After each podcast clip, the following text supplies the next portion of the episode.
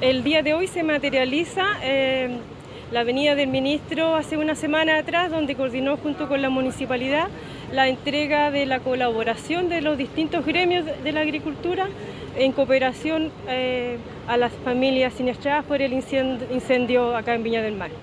Se decidió entregar en este momento debido a que es de todos conocimiento que cuando hay emergencia, las primeras semanas eh, llegan ayuda y luego eso empieza a decaer, entonces la decisión del ministro fue conversar con los gremios para poder llegar en, un momento de,